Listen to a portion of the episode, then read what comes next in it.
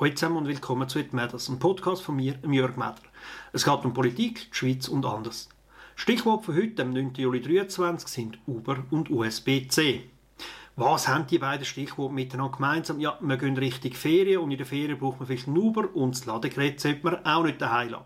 Aber nein, mir geht es nicht um das, sondern um etwas ganz anderes, nämlich um neue Technologie, um was, wenn die plötzlich sehr, sehr erfolgreich wird.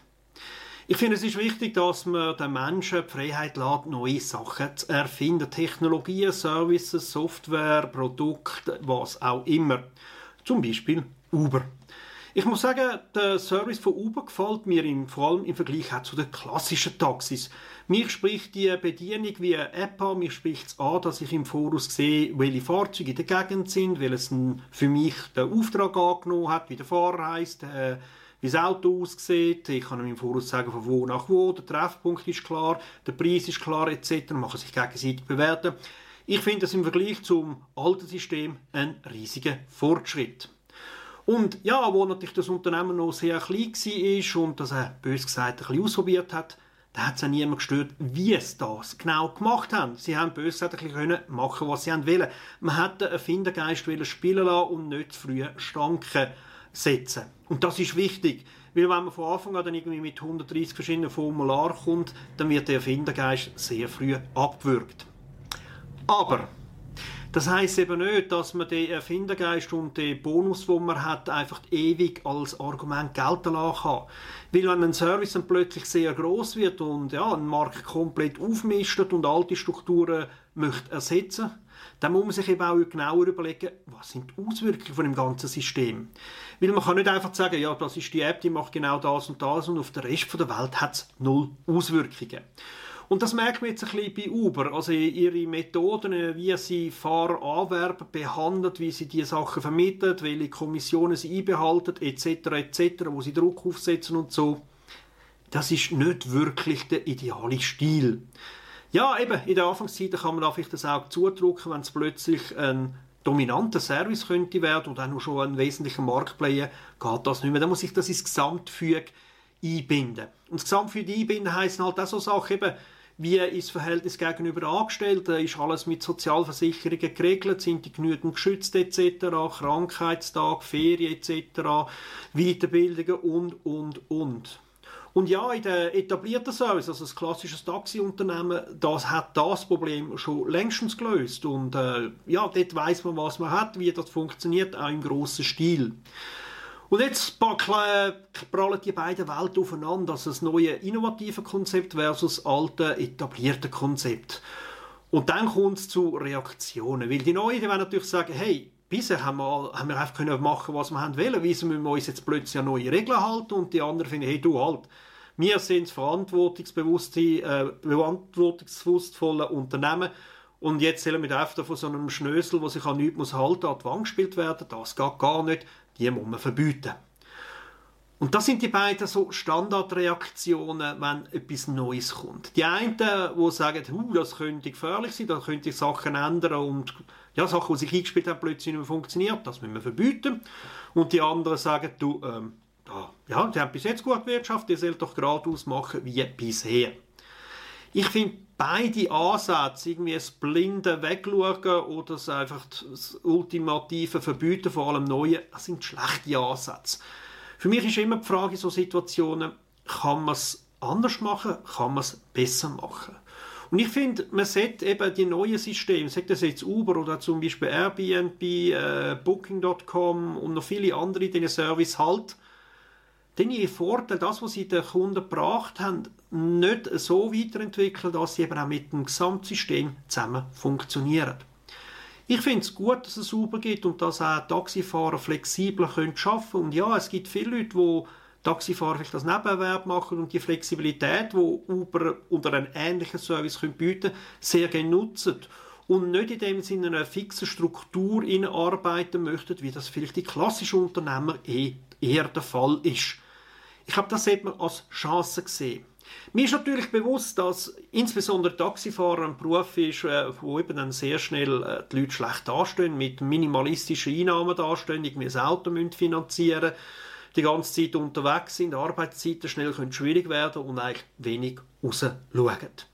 Und für mich ist es recht, dass es Arbeiterorganisationen gibt, äh, Gewerkschaften oder wer auch immer, wo sich für die Position von diesen Arbeitnehmerinnen und Arbeitnehmern einsetzen. Das ist richtig und das ist wichtig. Aber offen gestanden wie die Gewerkschaften sehe ich manchmal zu fest so, ja, für mich schmeckt es immer noch so nach einem äh, Fabrikarbeiter am Fließband. Es ist extrem wichtig, dass sich Gewerkschaften für die Leute eingesetzt haben. Die sind von ihren Arbeitgebern schlicht und einfach nach Strich und Faden verarscht worden. Auf eine Art und Weise, wie es schlicht einfach nicht geht. Es ist wirklich wichtig, dass man sich für die Leute einsetzt.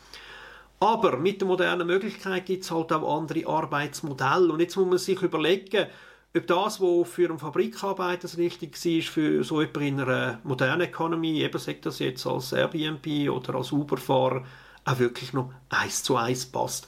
Oder eben nicht die gute Überlegung von damals müsste sich neu machen und neue Lösungsansätze finden, wo eben sowohl die neuen Vorteile von den digitalen Services, meist sind es ja digitale, und auch die Vorteile von einem gut funktionierenden Wirtschaftssystem mit Recht auf beiden Seiten, also Recht auf Seite Arbeitgeber wie auf Recht auf Seite Arbeitnehmer, die beiden kann kombinieren.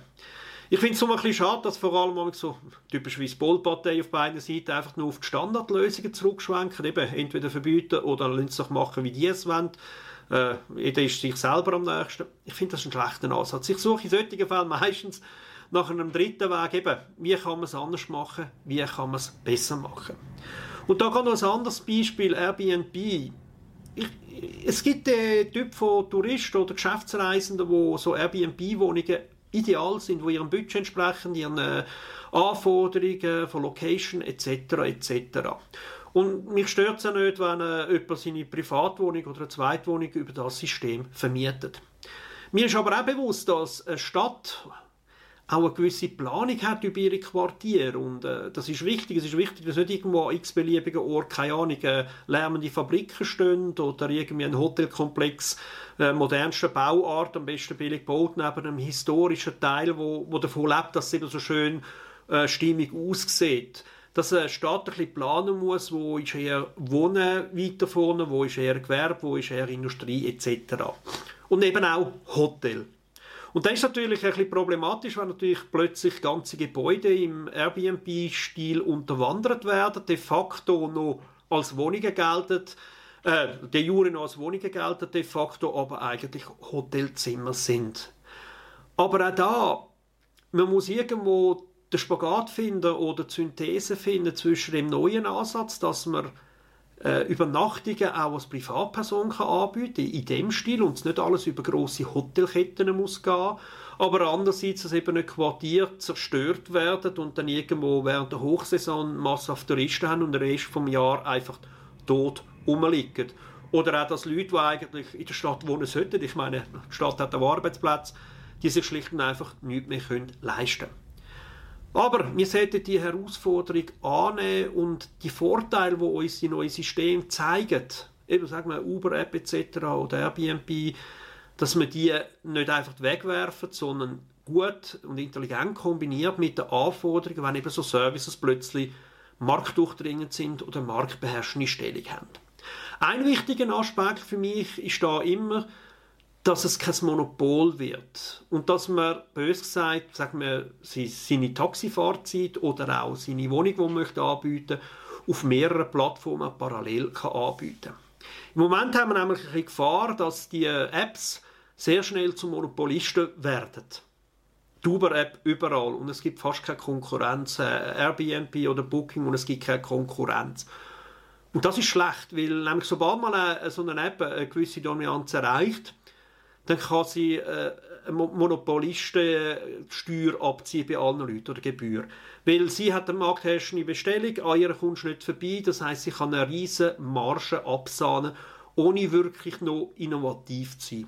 Und das ist ein Ort, wo man sicher eingreifen müssen. Also man müssen einen kleinen Anbieter, der in diesen Gig-Economies und wie sie alle heissen, arbeitet, sie erlauben, dass sie sich bei mehreren Anbietern anmelden und ihre Dienstleistung, ihre Arbeitszeit, ihr Produkt können anbieten Und ja, da muss halt ein bisschen, ein bisschen Wettbewerb unter den verschiedenen Apps geben, wo, wo die Leute halt auch besser behandelt.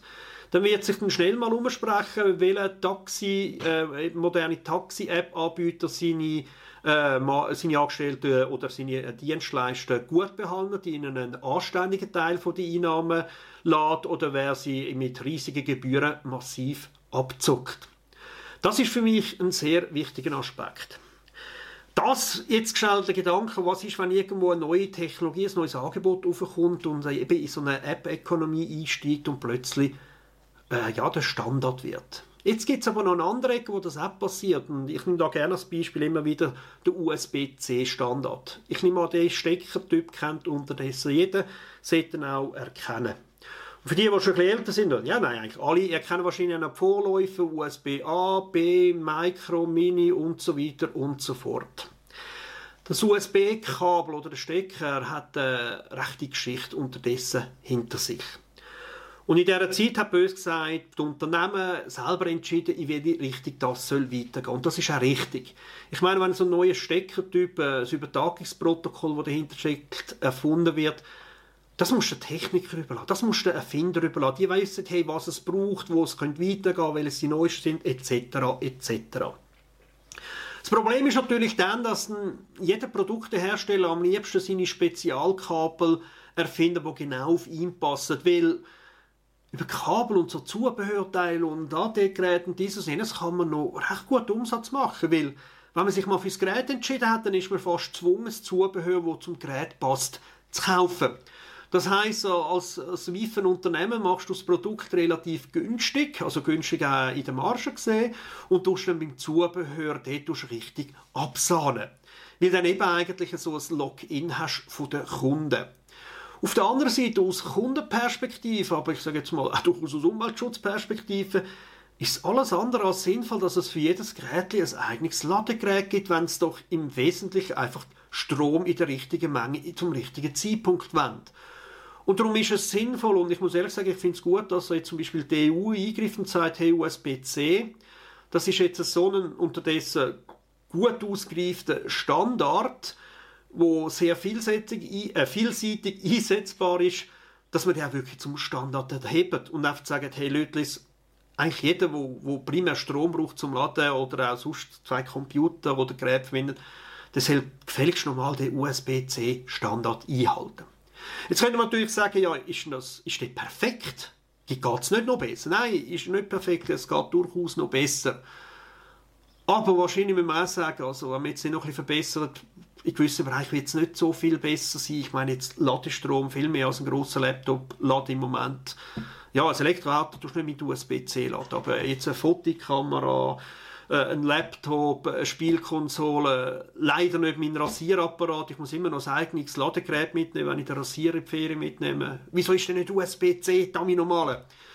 Ich meine, der ist jetzt so breit anwendbar, dass man da wirklich kann, hey, das ist ein Standard. Weil, wenn das ein Standard ist, erleichtert das eben Wiederverwendbarkeit. Oder dass ich nicht für fünf elektronische Geräte fünf Ladegeräte muss mitnehmen muss, sondern ein anständiges USB-C-Ladegerät, vielleicht mit zwei Abgängen oder was auch immer. Und es erleichtert auch solche, die Zubehör, wollen, äh, Zubehör wollen herstellen das auch wirklich zu machen, weil die Standards sind klar. Man muss nicht irgendwie noch extra Gebühren zahlen bei den Herstellern vom Hauptgerät. Ja, und äh, Apple ist zum Beispiel einer, die wollen das überhaupt nicht, weil die leben genau von dem, dass jeder, der Apple-Zubehör will machen, bei ihnen durch alle Prüfungen durch muss und alle Lizenzen muss erwerben. Aber ja, manchmal ist es tatsächlich effizienter, nicht das Allerneueste zu verwenden an, sagen wir jetzt eben Übertragung und Ladestandards, sondern etwas, wo wirklich möglichst breit kannst einsetzen Klar, ich gehe davon aus, dass äh, die Entwickler äh, in den verschiedenen Firmen immer noch ein bisschen eine übernächste Entwicklung in den Augen haben. Also vielleicht gibt es mal einen USB-D-Standard oder etwas ganz anderes.